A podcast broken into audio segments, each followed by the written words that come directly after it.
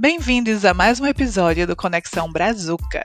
Eu sou Rosana Vaiande, profissional de comunicação, mãe e residente na Austrália há 25 anos. Eu sou Poliana Pacheco, psicóloga, especializanda da PUC Minas em Psicologia das Migrações. Resido aqui na linda cidade do Recife e, junto com Rosana, serei anfitriã deste episódio. Você tem intenção de um dia voltar? Nem que seja minhas cinzas. Olha, eu já fiz bastante para poder ficar. E qual é, qual é o meu limite aqui, né? Até que ponto vai para mim? E que eu acho que essa é uma pergunta muito, muito necessária para todo tentante a imigrante, assim, é entender quais são os meus limites, quais são os meus valores, qual é o custo que isso está tendo para mim eu entendi que os brasileiros tinham um amor profundo pelo Brasil. Eu precisava conhecer esse país de qualquer forma. O episódio do Conexão Brazuca de hoje é um pouco diferente. Nós iremos refletir sobre as experiências de imigração dos brasileiros e estrangeiros que já passaram pelo nosso show. Polly, em menos de um ano, nós já conversamos com mais de 20 brasileiros e alguns estrangeiros que deixaram sua terra natal brasileiros morando na Grécia, Austrália, Portugal, Canadá, Suécia, Argentina, Peru, Mônaco. São tantas histórias que nos inspiraram e nos emocionaram também. Foi cada história fascinante. Tem sido realmente uma aprendizagem para mim. Mas, Polly, antes de começarmos a falar sobre as experiências individuais dos nossos convidados, eu queria compartilhar com você algo que a gente não teve a oportunidade de, de falar antes, que é uma sensação que eu tenho tido nos últimos anos, toda vez que eu venho ao Brasil. É, na hora que o avião aterriza, quando as rodinhas do avião tocam no solo brasileiro, no asfalto do aeroporto de Guarulhos, a sensação que eu tenho é de que eu finalmente cheguei em casa, né? Que é aquela sensação de alívio, de segurança. Eu estou eu estou numa terra que eu conheço, numa terra que é minha, é, apesar de já estar morando fora do Brasil há 25 anos, em um lugar que eu também amo, é né, um lugar que eu chamo de lar, apesar de eu não ter a intenção de voltar para o Brasil permanentemente, eu tenho essa sensação, eu sinto essa conexão fortíssima com a minha terra, a terra onde eu cresci e essa sensação fica mais forte a cada dia. Agora, o interessante é que eu não senti, eu não sentia isso no começo, nas minhas voltas no começo. Eu passei a sentir isso já nesses últimos anos. Eu não sei se até depois da pandemia, mas essa sensação, sobretudo dessa vez, nessa minha última visita ao Brasil, ficou bem clara de que quando eu cheguei no solo brasileiro, eu me senti em casa. Foi uma sensação de que eu pertenço a essa terra. Não, eu achei interessante. Eu, eu, fiquei. É. Pode falar. Eu fiquei refletindo sobre isso, né, quando eu, quando eu cheguei dessa última vez e queria saber a tua opinião, né, como estudadora das culturas, como psicóloga, o que você diria em relação a isso? Que como é incrível o amor do brasileiro pelo Brasil. Hum. Eu acho que muitas vezes é, só se dá conta disso, dessa sensação das rodinhas, que eu posso até usar depois, tá? Não, mas assim, essa sensação das rodinhas se chama pertencimento. Hum. E como isso é bonito na natureza humana. Nós, nós somos feitos para estar em grupo. Nós somos feitos para essa conexão humana, grupo a grupo. É uma coisa da nossa natureza. Então, quando você, mesmo adaptada a outra cultura, você, só, você se sente em casa na Austrália, você está adaptada. Foi uma adaptação, não vou dizer que é fácil, como você sempre diz na abertura do episódio, mas você tinha uma mente aberta para que isso trouxesse as melhores coisas de Rosana à tona. Hum. Mas ainda, o seu lugar de origem, do seu povo, é o Brasil. Mesmo que agora você seja uma pessoa com, vamos dizer assim, novos hábitos, isso chama pertencimento. Eu acho lindo isso da, da psicologia social. Esse nosso olhar sobre o quanto nós somos feitos para se conectar ao outro, ao grupo. É lindo, né? Exato, exato. E é assim que eu me sinto realmente, né? E eu tenho muitas conexões ainda no Brasil, né? Além da conexão com a terra, eu tenho essa conexão com os amigos que eu deixei e, sobretudo, com a minha família, né? Que é uma conexão maior ainda. E vou dizer um ponto, Rosana. Você fala assim que eu deixei, mas você não deixou. Todos os verões você está aqui. Sim. Né? Sim. Verdade. Você vê. A, a... Não deixei. Só não estou física, só não estou fisicamente perto, é, né? Exatamente.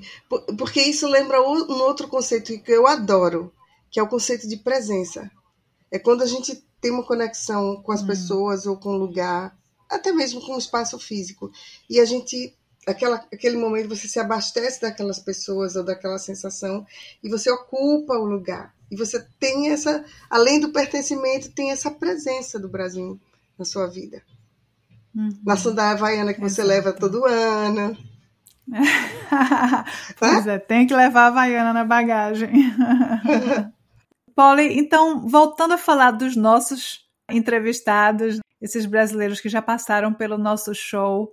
Eu queria te perguntar qual foi a história que mais te marcou ou te impressionou nas experiências que foram compartilhadas conosco? Eu fiquei é muito, por isso que eu digo que o outro nos abastece, né? Quando nós entrevistamos o Mohamed, eu não tinha a consciência de quanto a liberdade é algo importante para mim. Para quem não, não ouviu o episódio do Mohamed, Mohamed é um marroquino. Professor de economia. Que casou com uma brasileira e emigrou para o Brasil e se apaixonou pelo Brasil. Desculpa te interromper, mas só para dar o contexto. É, veja que interessante. A gente falou agora do amor do brasileiro pelo Brasil, mas o episódio que mais me chamou a atenção foi o do Mohamed. E como ele ama o Brasil. Né? Então, assim, e por que me, me tocou tanto? Uhum. Ele, primeiro, o amor dele pelo Brasil, porque a gente vê muito do brasileiro, é. mas ele amar o Brasil da forma que ele ama, né? E o outro ponto foi porque ele me fez perceber o quanto a liberdade é algo importante para mim e que as pessoas podem mudar do seu país porque precisam dessa liberdade. Então isso me tocou muito. Claro que cada história tem uma sementinha que a gente faz, nossa, isso é importante para mim. Nossa, me, me, é, me identifiquei com essa história de fulana, né? De que passou por uma rejeição e que disse, ah, eu vou fazer o melhor chimarrão. Então, assim, cada uma teve algumas histórias aqui que foram marcando, foram marcando tudo. Portugal, que é um país que eu amo. Então, assim, muitas coisas aqui vivenciadas mexe um pouquinho com a gente, né? Acho que é isso de, do conectar um com o outro. E para você, Rosana, qual foi o episódio que teve um grande impacto para você? Ai, é tão difícil que, como você falou, né? As histórias são tão únicas e cada episódio tem alguma mensagem que a gente leva e que faz a gente refletir sobre alguma coisa, né? Agora, uma história que eu me identifiquei muito foi a história do George, que saiu de Maceió para o Reino Unido, né? Para a Inglaterra e talvez porque ele já esteja fora da, do Brasil há tanto tempo, eu me identifiquei bastante com ele. Ele fez uma mudança de carreira, né? Ele era professor, virou cozinheiro, teve tanta dificuldade, quase faleceu numa emergência médica no avião, né? Que teve a, a embolia. Que é um tipo de AVC. É. É. Mas assim, a história dele também tem um ponto comum com você, a história do luto, né? Exato, né? Ele perdeu. Que ele não pôde enterrar as pessoas queridas no Brasil. Exato. Tem esse elemento que é a questão do luto, que é uma coisa que marca demais a pessoa, né? Agora, assim, uma mensagem que eu achei tão bonita que ele deixou. Ei, um ponto importante do nosso romantismo aqui. Encontrou um amor. Exato, ele também encontrou amor fora do Brasil, né? Talvez por isso, né? Eu tenho tantas coisas em comum com ele. Uhum. Mas o ponto principal, o ponto principal que eu acho que me marcou mais foi o fato dele ter dito que ele volta para o Brasil nem que sejam só as cinzas, só as cinzas. Aí eu fiquei refletindo sobre o dilema que é do brasileiro que ou do estrangeiro de uma forma de uma forma geral que no final da sua vida tem aquele saudosismo. Quer dizer, você tem um saudosismo, acho que sempre, né? Quando você pensa na sua no seu lugar de origem, até aquela visão assim meio romanticada, né, do passado que vem à tona, mas quando você chegando ao final da vida, eu imagino que muita gente deve refletir sobre isso. Onde vai terminar virando um episódio mórbido, mas assim, onde é que você quer ser enterrada, né? Eu já tive essa conversa com vários estrangeiros, não apenas brasileiros, eu tenho muitas amigas que são de outros países e estão aqui, que refletem sobre isso. Você vai querer ser enterrado aqui, você vai querer ser enterrado, ou, ou suas cinzas, né, sejam espalhadas na sua terra natal ou aqui onde você reside. Tem gente que quer meio a meio, tem gente que vai voltar de qualquer jeito antes do final da vida. Então, cada pessoa encara esse, essa, essa fase final de uma forma diferente, mas eu acho que quanto mais próximo ao fim, talvez você queira voltar ao começo, né? E de alguma forma estar conectada com suas origens. Agora, você, eu acho que isso é um. Você uma... falou um ponto muito interessante, essa coisa de eu quero ser enterrada aqui, eu estou adaptada à outra cultura, encontrei um amor, eu tinha um luta a superar, enfim, várias coisas que eu passei e eu quero ser enterrada aqui. Mas, assim, tem muita gente que está totalmente desconectada. Olha para o Brasil, veja que, que coisa interessante também. Eu vou colocar esse outro lado, que é importante. É, mas, assim, se desconecta totalmente. Nem sempre a experiência vai culminar no, no, nesse amor. Embora esse amor a gente perceba aqui hum. muito fortemente em todos. Todos mostram, eu tenho conexão com minha origem, né? A minha origem é importante para mim. Hoje eu não me sinto, talvez, não moraria no Brasil por diversas situações, hum. mas eu ainda sou brasileira, ainda amo esse país. A gente percebeu muito isso. Mas tem gente que desconecta de uma forma que não faz parte mais. Não, não se emociona com o barulhinho das rodinhas. É. Não é interessante isso também no processo? É interessante, é interessante. Aí, falando em saudosismo, nessa minha volta agora, é, minha mãe, que, que tem demência, eu coloquei as músicas que ela gostava de Roberto Carlos. Aí tem aquela música Eu Voltei, para as coisas que eu deixei, né? Porque aqui é o meu lugar. Né? Dessa, é... Exatamente. não vou cantar porque minha voz vai espantar os nossos ouvintes. Mas é uma coisa tão marcante, né? Você voltar às suas origens, voltar ao passado. E talvez uma coisa que.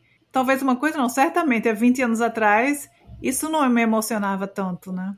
Mas com o passar do tempo, isso vai ficando mais importante essa conexão com a Terra. Porque isso já mexe com outro, outro aspecto também muito discutido na psicologia intercultural, que é a identidade. Hum. Porque a identidade, a nossa identidade é, é que nem a personalidade, ela vai durante o, o, seu tempo de vida, ela vai passando por influências e ajustes.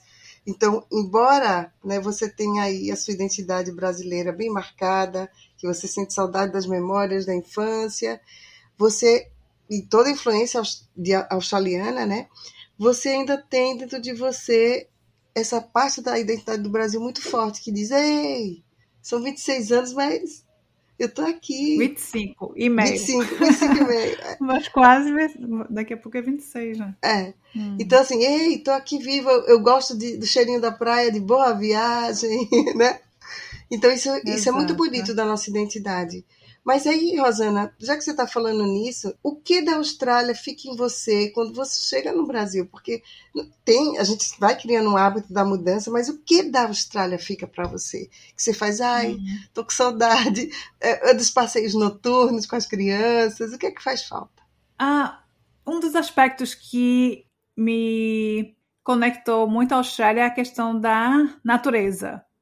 Aqui a gente explora muito isso a gente faz muito, muitas caminhadas. A cultura da praia é tão forte quanto a cultura da praia no Brasil, ah, mas a questão da floresta, dos, dos, dos bosques, que aqui a gente chama de bush, né? Você vai para o bush, fazer um bushwalk, você vai andar pela mata, e tem algumas matas aqui que são bem semelhantes às matas do a Mata Atlântica brasileira, mas assim, isso é uma coisa que eu sinto muita falta desse contato. No Brasil, eu tenho muito contato com a praia, mas não tenho contato com as florestas, né? Isso, a não ser que eu vá no Jardim Botânico, que dessa vez um dia eu quis ir estava fechado.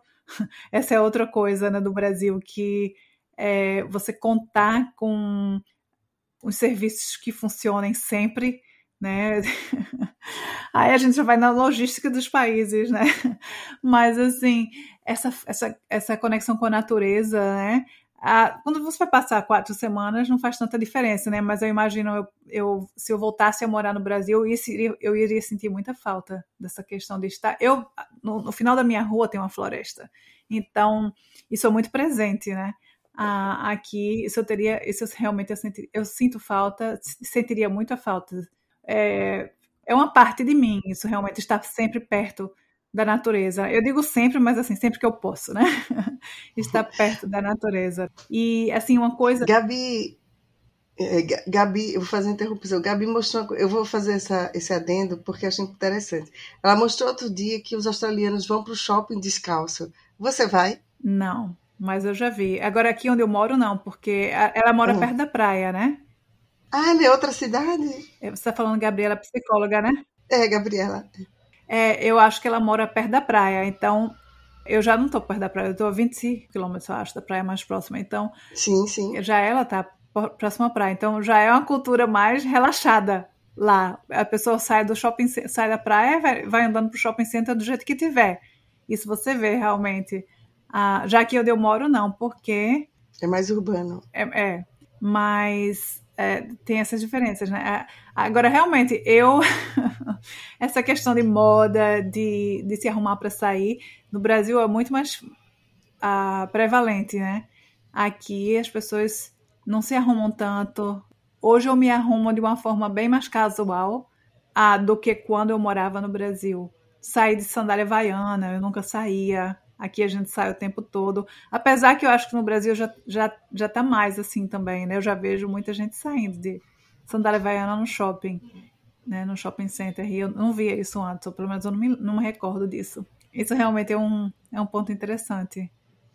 Mas e da formalidade de Sydney? O que é que você teria dentro de você nos seus formalidade. hábitos? Formalidade. É, porque você falou que é mais urbano, então você vai de trem todos os dias. Ah, Como seria, o que é que você incorporou? Sei lá, o café várias vezes ao dia? O que seria? Ah, tá. É, o café, eu acho que é uma, um elemento daqui.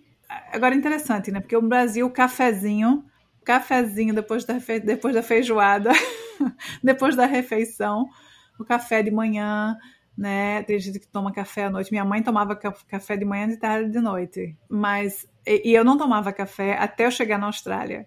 Aqui é que eu incorporei essa cultura de café. E eu sempre tomo. Agora eu não sou é, viciado, tomo um café dois por dia.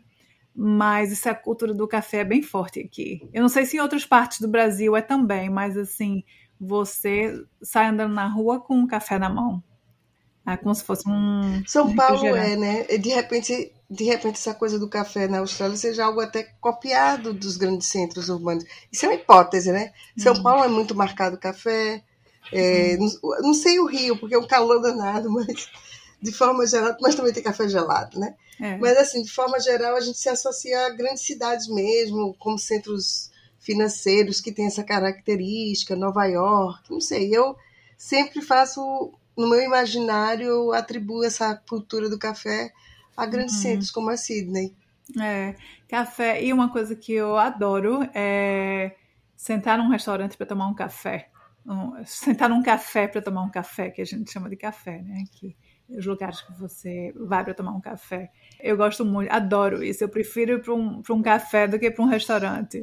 Sabe? Eu prefiro ir a fazer um brunch, né? Que é entre o almoço e o café da manhã, né? É um café da manhã bem tarde do, no dia, então você não almoça, você toma, come um brunch. E isso eu adoro, assim, e é uma coisa que, pelo menos em Recife, eu não vi ainda. Isso faz parte também do, do meu cotidiano, que eu acho que não se encontra aí ainda. É, é, e outro ponto, Rosana, e os filhos que têm essa cultura dupla? Como lidar com isso, né? É. É interessante você falar isso, Paulo, porque a gente teve essa entrevista recente né, com o cônsul do Brasil em Sydney, e uma coisa que. Uma das perguntas foi, é, foi justamente isso, né? Qual era a identidade dele, e em relação, já que ele está tanto tempo fora né, e lida com, com, os brasileiros fora do Brasil, e, e ter que representar o Brasil fora do Brasil, né? Como é essa questão dele com relação à identidade brasileira? E ele falou que nunca, nunca questionou isso, não, não é uma coisa que. Né? Ele não se vê menos brasileiro ou mais brasileiro porque ele está fora do Brasil. Agora ele questiona se os filhos dele se veem brasileiros, ou mais brasileiros ou menos brasileiros, né? Ele acha que os filhos dele vão, vão se sentir mais brasileiros quando voltarem para o Brasil.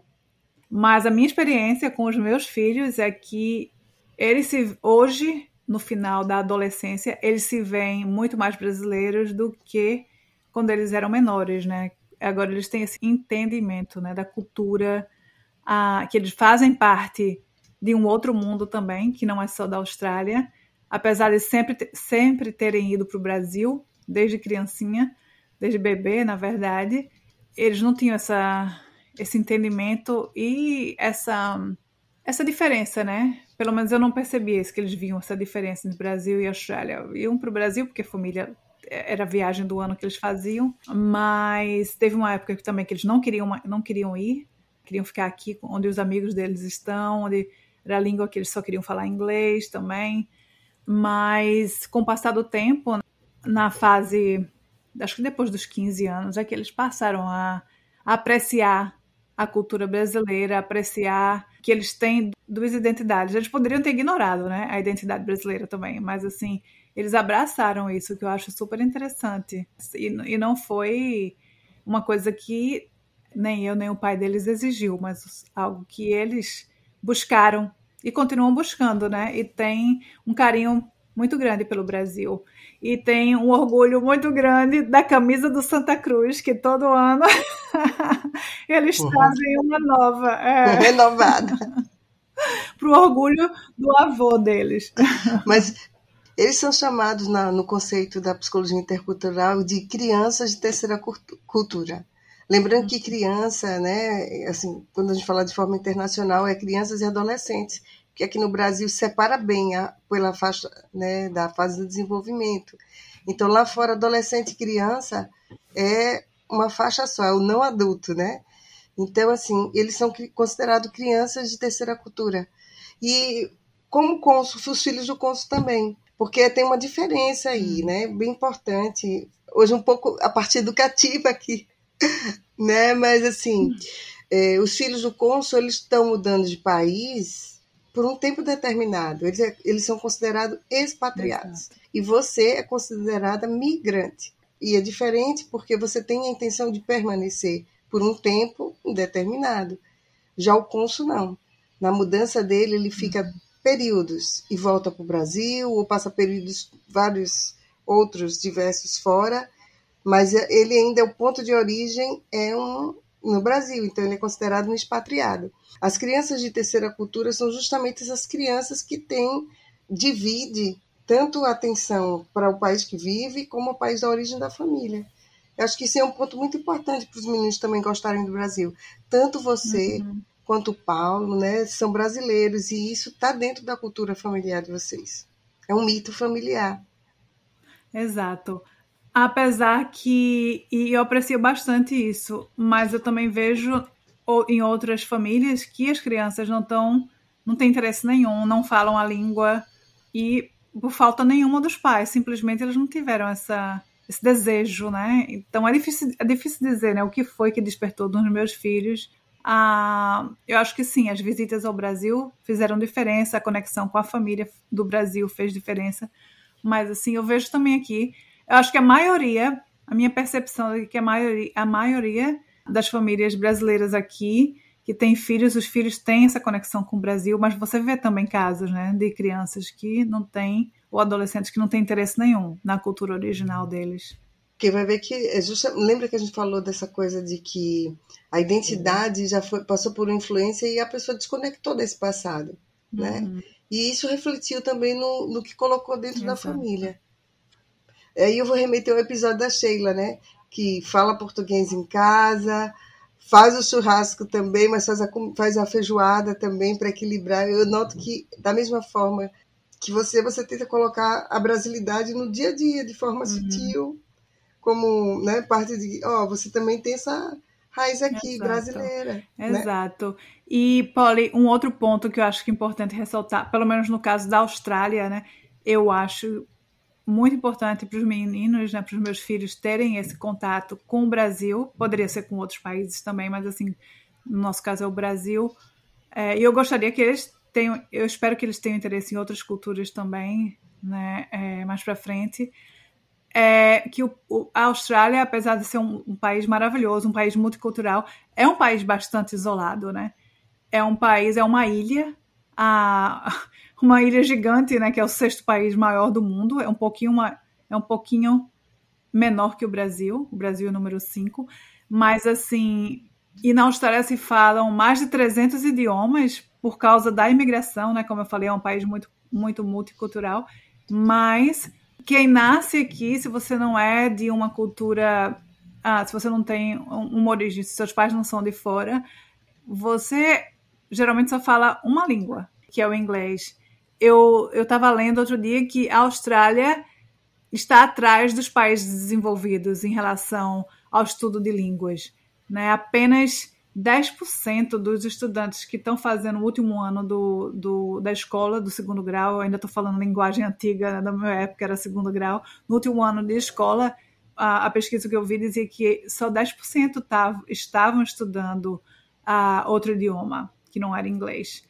Então, eu acho que se você não tem esse é, o australiano que não tem a, uma família que vem de fora, é, eu acho que você tem corre o risco né, de você ter uma visão meio limitada, porque a língua dá acesso a você a outras culturas, né?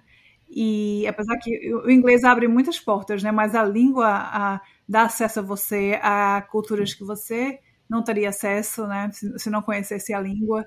E a Austrália é um país que é bem individualista tem esse lado também, né, que é um país. É, eu também li outra pesquisa falando sobre isso, que o, o Austrália se compara mais a, aos Estados Unidos e, e, ao Reino Unido nessa questão de individualismo, enquanto o Brasil é um país que a gente tem essa percepção né, de que é um país mais coletivista, mais solidário, né, e a gente tem orgulho disso. Então, acho importante eles apreciarem né, que existem culturas diferentes, né? Não é só a cultura australiana, não é só a cultura brasileira, são outras, várias culturas que existem no mundo.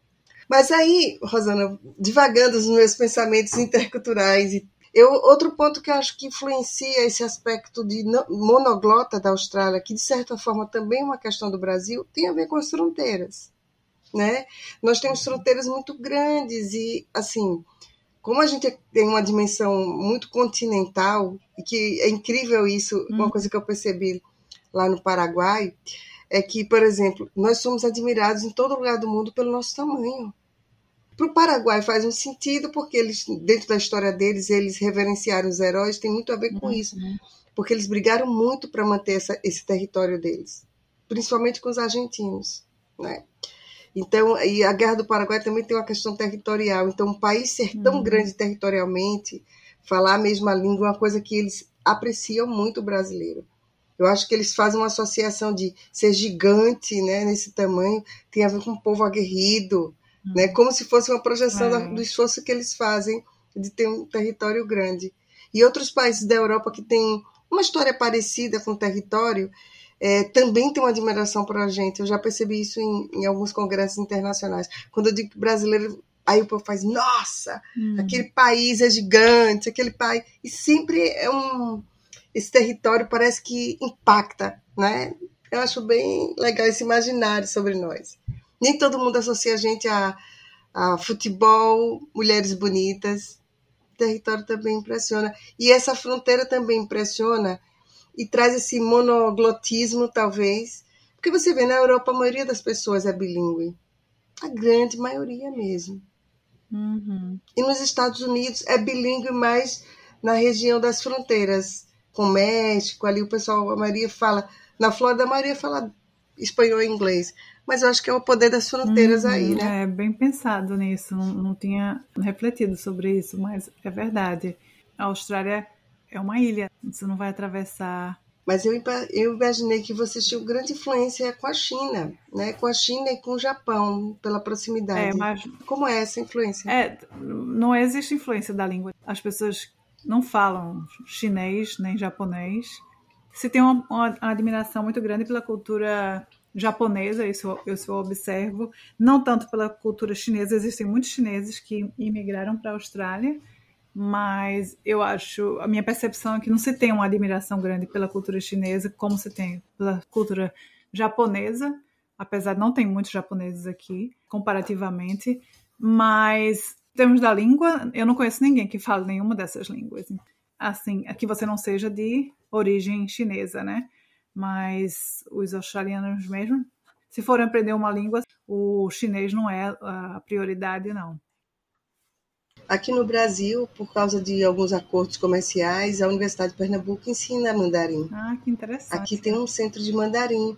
É o impacto dessa parte comercial da China no Brasil, que é bem. está crescendo bastante. Hum. Crescendo bastante. É, Polly, voltando a falar dos nossos convidados, dos nossos entrevistados, teria alguma coisa assim que você notou que mais impactou a vida deles com a experiência da imigração? Eu acho que o aprendizado da língua, quem não falava o idioma, eu acho que isso, inclusive, são duas coisas que eu estou estudando agora no, no, mestrado. A questão da linguagem, o impacto da linguagem, uhum. né? Da linguagem, melhor dizendo, da experiência intercultural. Porque como transforma, o nosso humor fica sensível, né? É, por exemplo, eu vou dar um meu exemplo eu estou fazendo mestrado no Paraguai e o que acontece? Há muito tempo eu não falo espanhol com tanta frequência, tanto tempo, o tempo inteiro, né? Então, nesse, nessa volta a falar o idioma, quando eu voltei, eu estava tão assim que estranhei ouvir português. Um mês só, né? Assim, estranhei escutar português e quando eu cheguei, eu ficava estranhando ver português também, porque era o tempo inteiro no espanhol. Então, veja, eu estava numa comunidade de brasileiros, então um tempo significativo a gente estava falando português, né? Agora, assim, na hora da aula, na hora de pedir comida, na hora que a gente estava circulando pela cidade, passeando, né? O, o, tinha coisas em português e em espanhol, mas você vê que a, a, a gente tem uma caixinha. Quando meu filho falava, não, mãe, tem uma caixinha, é isso, temos mesmo. Então, esse processo de aprender um novo idioma, eu acho que ele traz impacto em todos os sentidos. Uma percepção do outro, não é uma percepção da cultura. Você, o seu humor faz, ah, isso aqui é humor de brasileiro, isso aqui é humor do paraguaio, né? Então você começa a ver as sutilezas do comportamento de cada cultura. O Paraguai, por exemplo, é um país bilíngue. Eles falam o idioma guarani, que é o idioma dos índios, e, e falam o espanhol. E mesmo assim, o idioma dentro do espanhol, né, como um todo, é, tem umas diferenças com a Argentina, com a Bolívia, com o Uruguai, enfim. Tem diferenças porque o contato com, a, com o idioma guarani traz muitas peculiaridades. Você vai nos lugares, né? No, por exemplo, eu fui no ponto de ônibus, em um dos meus micos, né? Porque eu queria andar de ônibus pagando em dinheiro lá no SPAC, lá é tudo no cartãozinho. Os ônibus são antigos, mas é, não usa dinheiro, usa tudo cartão. Todas as pessoas que andam de ônibus uhum. são cadastradas. É. Então, assim, e eu querendo pegar ônibus para circular, porque eu gosto curiosa, sou uma pessoa muito curiosa. Então, eu queria andar de ônibus a 50 graus um calor de verão, lá eu no sol, querendo passear de ônibus, só eu mesma, né? Com minha curiosidade. Então, assim, uhum. fui no ponto de ônibus e querendo conversar com a moça em espanhol, ela entendia, mas disse. E ela só queria falar guarani. Eu declino, declino. Uhum. Entendeu? Então, isso, aí você vai ficando sensível às diferenças culturais. Ah, mas todos na América Latina falam espanhol, mas não é mesmo espanhol. Dentro do, prazer, do Brasil, nós falamos eh, diversos é, sotaques. Uhum. Então, isso vai te abrindo, te abrindo que o outro, ele sempre tem algo diferente de você, mesmo você falando o mesmo idioma.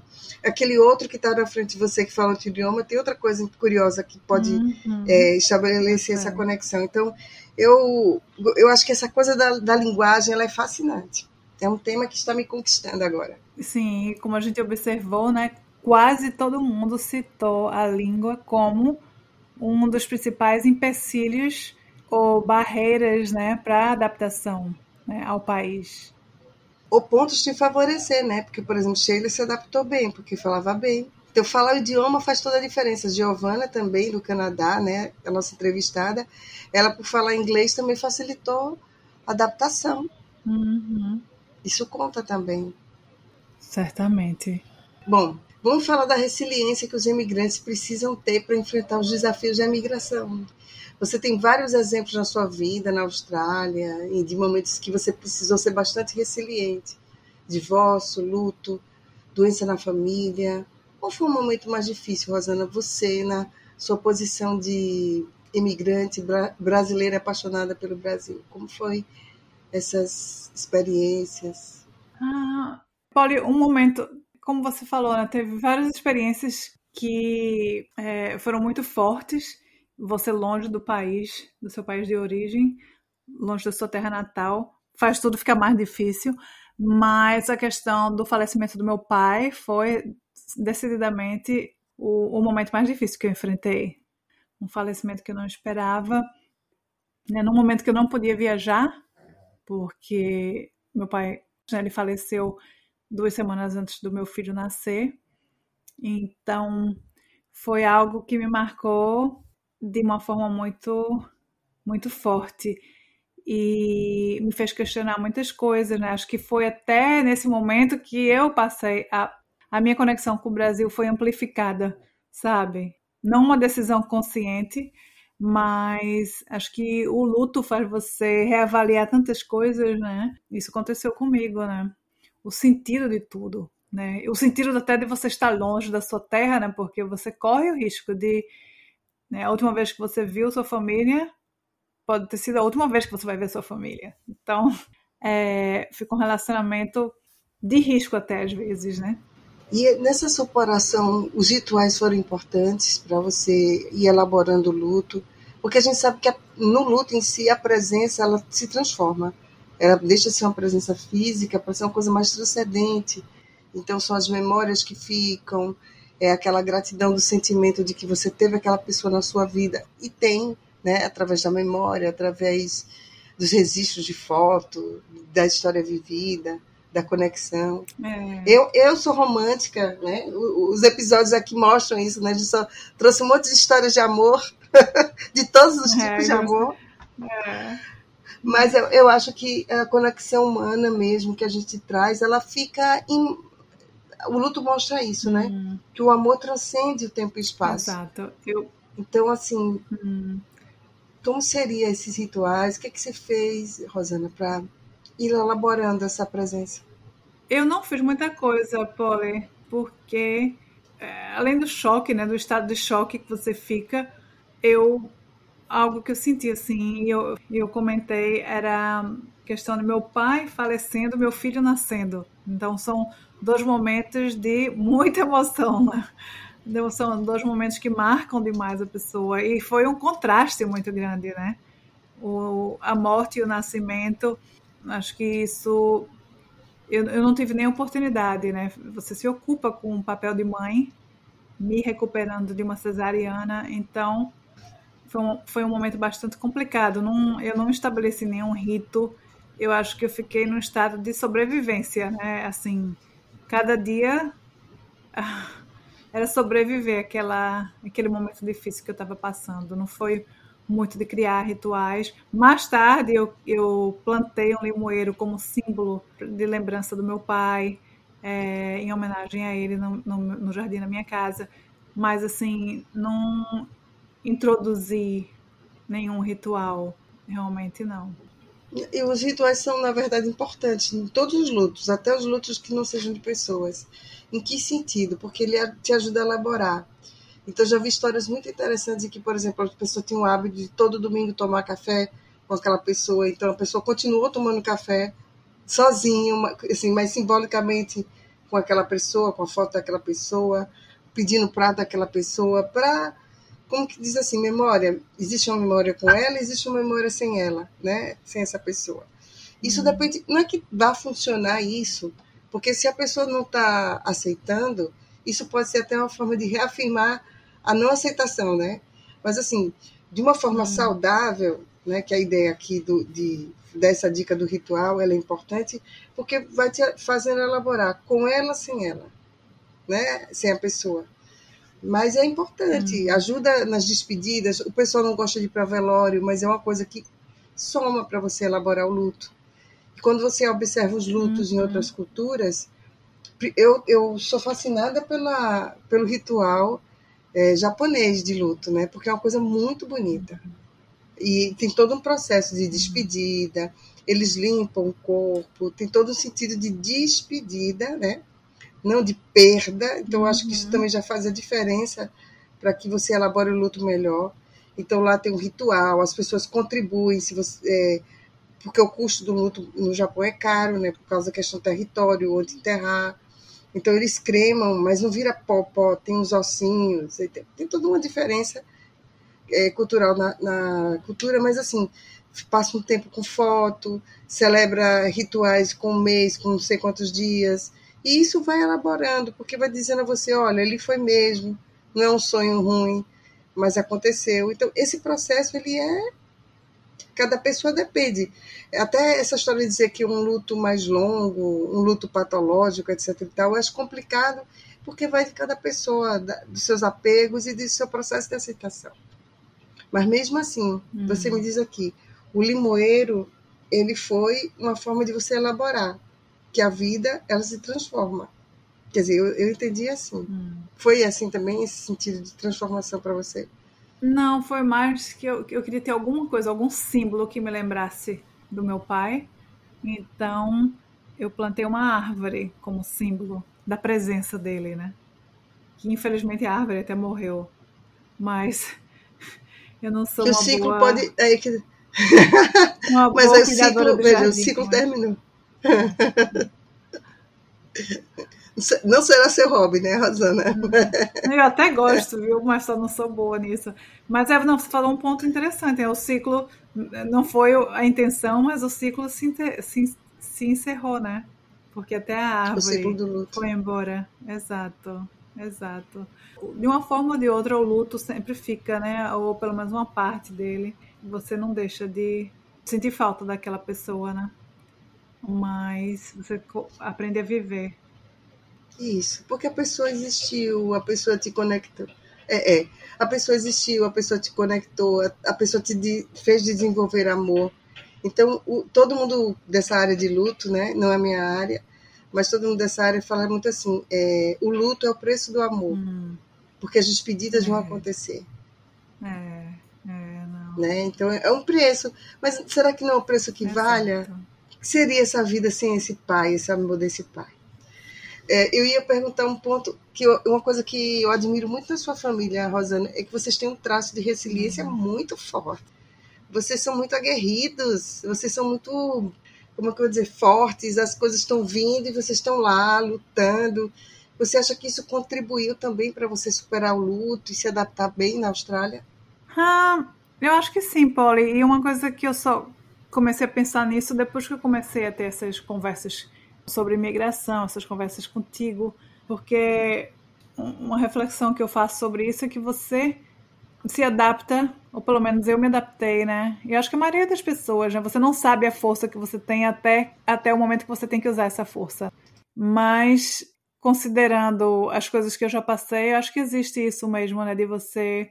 Algumas pessoas têm alguma resiliência maior que outras. Eu não sei se a palavra certa é resiliência, mas assim eu não, eu não me achava, ou nem me acho, né, uma pessoa forte, mas eu acho que quando a situação requer que você né, seja forte, você é forte porque esse é o único jeito que você tem de enfrentar a situação. Eu vejo muito por esse lado. Eu não sei se isso faz de você uma pessoa forte ou se, se é sorte. Ou... Agora, realmente, eu já passei vários momentos desses na minha vida. Então, e acho que também cada momento desse faz você ficar mais forte, né? É, usando essa, esse músculo. E autoconfiante. Hum. Exato. É, é, é, essa força interior, porque você disse bem, é a situação que vai promover eu perceber o quanto eu sou forte. Hum. E eu acho que esse é o, é o aprendizado da vida. Nós vamos ter os desafios de adaptação, e esses desafios de adaptação nos fazem perceber: poxa, eu sou forte, eu sou resiliente, hum. eu sou autoconfiante. Eu tenho medo, mas eu, eu isso não me paralisa. Quer dizer, são as situações de adaptação da vida que faz a gente ser forte. Então, aquela máxima da, da teoria cognitiva comportamental, que é não é o que acontece com você, mas é como você lida, é, tá certa, né? Filosoficamente tá uhum. certo, porque numa situação de adaptação que eu tenho que passar por diversos tipos de luto, porque a gente falou do luto da perda de uma pessoa, mas tem pessoas que perdem outras coisas. Por exemplo, perdem um passado com muito sucesso, com muito dinheiro, vai morar num outro país para ter uma vida mais simples, né? Módica mesmo. Tem, tem gente que vai ser é, vai para um cargo operacional, deixa sua gerência, deixa seu negócio e vai para outro país para ter uma vida para trabalhar, uma vida numa cidade pacata, é desconhecida, é um anônimo, quer dizer, isso é um hum. tipo de luto. Exato. Eu deixei uma personalidade que tinha uma potência para ser outra coisa, né? É, então, assim, desafios. Desafios. E interessante você ter falado isso, porque um dos comentários que o, que o Leonardo, né, o cônsul do, de Sydney, o cônsul adjunto de Sydney, falou na, nessa última conversa foi justamente isso, que o fato de você estar tá morando no exterior, nesse desconhecido, né, para onde você, onde você se encontra, às vezes é o que é a alavanca que faz a pessoa ter episódios de depressão. Ele comentou que às vezes o consulado tem até que ajudar brasileiros nessa situação, que não é pouco comum. Interessante isso, né? A incidência. Não sei, talvez até você tenha dados ou mais conhecimento sobre isso. Ele não falou da perspectiva de um, de um profissional de saúde, né? Mas essa questão de que o imigrante tem mais propensão a ser afetado por problemas emocionais como depressão e ansiedade, porque eles estão fora da sua zona de conforto. Você tem algum comentário sobre isso? É, é, verdade. É porque, veja, mudar dói, né? Mudar dói. E se a gente está no nosso país? Pense em qualquer mudança. Você vai mudar de casa no seu país. A gente já pensa que vai ter aquele desconforto. Uhum. Eu vou dar essa metáfora da mudança da casa para tentar ser mais simbólica possível na ideia. Mas essa metáfora, né? Então, assim, você vai mudar. Mudar de casa dói, vai ter um esforço. Você vai ter que desarrumar para arrumar. Né? E, vai ter o trajeto até chegar lá, no, no novo endereço tem que limpar tudo para botar tudo de novo no devido lugar. Então, acho que a mudança de casa é uma boa metáfora para a gente entender o que é o processo de migração. Mas vamos dizer que você está migrando com gripe. Vamos dizer que você está migrando com dor de cabeça, ou mudando de casa, né? Como estou dando uma metáfora. Então, tudo que você está trazendo durante essa viagem vai repetir em algum momento nessa mudança. Hum. Então, por exemplo, se você tem um, um luto mal elaborado, se você tem questões de autoestima, que podem virar uma ansiedade, que pode virar uma depressão, porque a, a, questão da saúde mental é que ela tem muitas comorbidades. Raramente uma pessoa só tem depressão. Geralmente tem depressão com ansiedade alta, depressão, ansiedade e um transtorno de personalidade. Se você já migra com todos esses, vamos dizer assim, tá latente, né? Tá tudo sob controle. Mas o processo de mudar é tão desafiante que essas coisas que estão latentes, elas podem aparecer. Hum. Inclusive, tem profissionais interculturais, psicólogos interculturais, antes de você fazer o processo, ele faz uma como eu vou dizer, como se fosse uma escala para ver o seu nível de saúde mental, para te preparar nos pontos críticos. Porque se você tem muita ansiedade, vamos como controlar, hum. gerenciar as emoções, para que na hora que você esteja ansiosamente esperando o seu visto né, de permanência, você possa lidar com essa emoção, por uhum. exemplo. Então, o, uma das coisas que o psicólogo intercultural faz é isso. Você pode observar isso no trabalho da Gabriela, nossa entrevistada, né? Que ela sempre está falando dessas questões no, no Instagram dela, Gabriela do Vale. Porque é muito importante você. Se a maioria não vai com planos migratórios, mas se você vai com plano migratório, não é só você ver a questão de custo, mas a questão mesmo da sua saúde mental para você se preparar para o desafio da mudança. Paula, então realmente são muitos desafios que o imigrante encontra nesse caminho. A vida no Brasil também não seria fácil, nenhuma vida é fácil. Tudo, sempre se tem altos e baixos, e baixos, né? Agora, a diferença é que você encontrar altos e baixos à distância da sua terra natal traz algumas implicações também que você tem que considerar quando você está pensando em imigrar que essas coisas podem lhe afetar, né? mais do que se você tivesse na sua terra natal. Mas é uma experiência, ah, na minha perspectiva, que vale a pena. Pois é, e, e veja, tem uma carga de sonho muito grande. E eu, eu vou até fechar a minha fala nesse aspecto, Rosana, que eu acho que é muito importante. Eu tenho uma expectativa tão grande de mudar de país, que aquele país vai se preencher porque, por exemplo, não é só a parte econômica que faz o brasileiro mudar é, de país. A gente viu que os corações partidos estão muito bem marcados aqui nas histórias do nosso, do nosso paciente, ó, dos nossos convidados. Então, assim, corações partidos, a questão econômica, a questão de liberdade. Então, são muitas as motivações. Mas, independente da motivação, existe um sonho de você morar fora. O que é esse sonho significa? Uhum. Não é necessariamente uma fuga, não é que você odeia o Brasil, mas entenda, uma pessoa quando vai buscar uma nova vida em outro país, esse sonho ele tem toda uma carga de expectativa e nem sempre a, é, a nossa expectativa ela é tão realística assim. E isso pode ser um desses fatores também que leva à depressão, fora você carregar é, esse ponto da saúde mental, né, que a gente estava falando aqui agora. Então, será que é realístico o que eu estou esperando daquele país? Hum. O país Acho vai... é uma pergunta que você é, o é. país não pode resolver seus problemas, né? Emocionais, pelo menos. Hum. É. E você vai criar, veja, de acordo com essa expectativa, isso vai depender muito disso para você se ajustar lá. Por exemplo, para você era um hum. sonho, era um recomeço, era tudo novo. Eu quero, eu quero ser australiana. Veja que você já estava com a mente aberta. Isso é uma perspectiva que facilita a adaptação. Mas se você faz, não, eu quero esse país só porque eu quero ganhar dinheiro e voltar. Você percebe que é outra expectativa. E se o dinheiro não uhum. fluir tão bem? Porque era uma coisa muito comum nos anos 80 para quem migrava para o Canadá e Estados Unidos. A gente ouviu aqui Rosana Pirillo falando nisso, né? Em que uhum. as pessoas iam por causa de dinheiro, passavam o tempo todo juntando dinheiro. Ah, no Japão também, né? Uma coisa que muitos brasileiros vão para fazer um, um, pé de meia, né? Uma reserva uhum. financeira, mas para voltar. E às vezes você trabalha, trabalha por anos e você não volta. E sempre o dinheiro vai te hum. prender naquele país. Hum. Então, é bom a gente, antes de fazer essa escolha, refletir o que te faz realmente tá, essa busca. É o quê? O que, que essa busca representa para você? Exato, e eu acho que é uma reflexão que pouca gente faz, né? Se preocupa com os custos, quantos euros levar, quantos vistos ter, é, vou ficar na casa de fulano, como se fosse uma viagem um pouco mais prolongada. Mas será? Tem gente que volta uhum. antes. Muita gente. E, e uhum. até um, vou fazer um adendo também com o episódio do Matheus, que o Matheus foi para Portugal, estudou tanto para ir, né? Grupos, trocou tantas histórias é, interessantes, fez novos amigos porque ia migrar, que não era o interesse dele, era o interesse de um amigo que puxou ele, não sei se tu lembras. E quando chegou lá, a capacidade dele de se adaptar, que é uma coisa que ele já trazia do Brasil, né? Quando chegou lá, fazer todas essas amizades, conhecer pessoas uhum. e tal, os planos, mas a expectativa dele era: eu quero recomeçar em algum lugar, eu quero uma vida nova.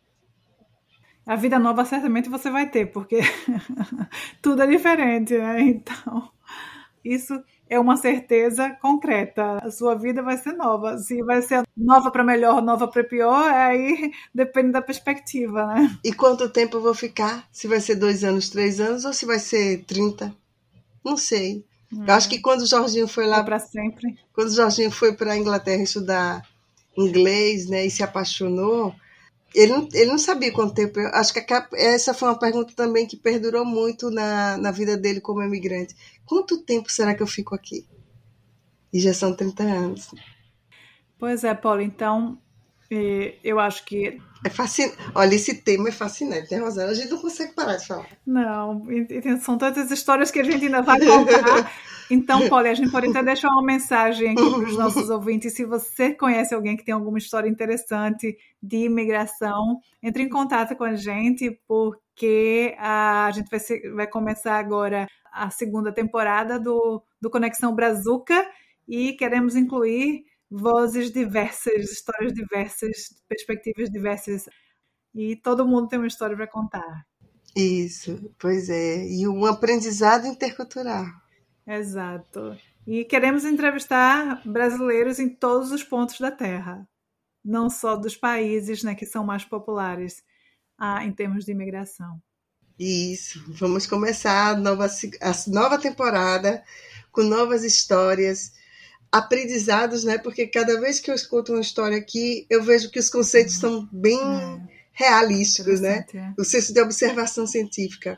Tá tudo aqui. É. Então, Polly, foi um prazer essa conversa novamente e vamos nos preparar para a segunda temporada do Conexão Brazuca. Tá bom, então uma boa noite para você. Não, boa noite para mim. Bom dia para mim. Bom dia para você e são quase 11. Não, já são 11 horas. Eu, vou dormir bem tarde hoje, amanhã é dia de trabalho oh, aqui, né? Então, aqui não teve carnaval, então. Joia, Polly, um beijo grande.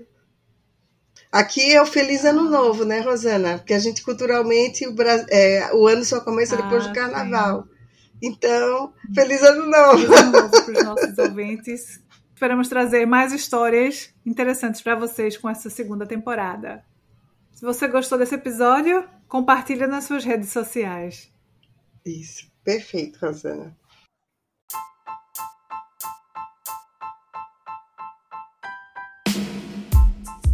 Você ouviu mais um episódio do Conexão Brazuca se você gostou da nossa conversa, que tal seguir nosso podcast e divulgar o episódio nas suas redes sociais? Muito obrigada!